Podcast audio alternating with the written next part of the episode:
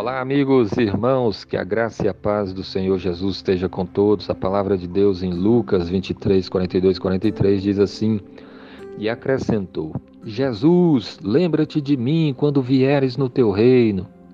Jesus lhe respondeu: Em verdade te digo que hoje estarás comigo no paraíso. Amém. Esse texto bíblico fala do pedido que o ladrão que estava sendo crucificado juntamente com Jesus fez ao Senhor Jesus. Quando Jesus estava sendo crucificado, havia dois ladrões, um à sua direita e outro à sua esquerda. Um deles blasfemava, o outro reconheceu os seus pecados e pediu a Jesus: Jesus, lembra-te de mim quando vieres no teu reino.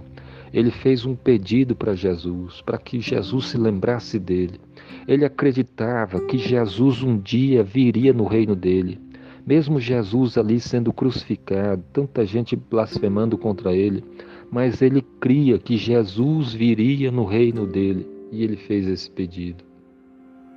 E Jesus então diz a ele: Em verdade te digo que hoje estarás comigo no paraíso. Jesus prometeu para aquele homem que naquele mesmo dia ele estaria no paraíso juntamente com o Senhor Jesus, com Cristo. Aquele ladrão seria salvo, foi salvo. Mas aí vem a pergunta: o que que ele fez para ser salvo? Ele reconheceu os seus pecados. Ele criou em Jesus, ele pediu a Jesus para se lembrar dele, para salvá-lo, em outras palavras. E Jesus o salvou. E assim acontece com qualquer pecador hoje. Se houver arrependimento, e se a pessoa clamar ao nome do Senhor Jesus, invocar o nome do Senhor, ela será salva. É interessante olhar esse texto porque esse homem estava a poucos minutos de morrer e ele foi salvo na, no, nos últimos minutos da sua vida. Deus pode salvar pessoas na véspera da sua morte. Ele foi para o paraíso. Ele morreu naquele dia, mas a alma dele foi para o paraíso estar juntamente com Cristo, porque Jesus prometeu isso. E assim acontece com todas as pessoas que morrem com Jesus. Se você estiver firme com Jesus, você não precisa temer a morte, porque se você morrer, você também estará no paraíso com Cristo.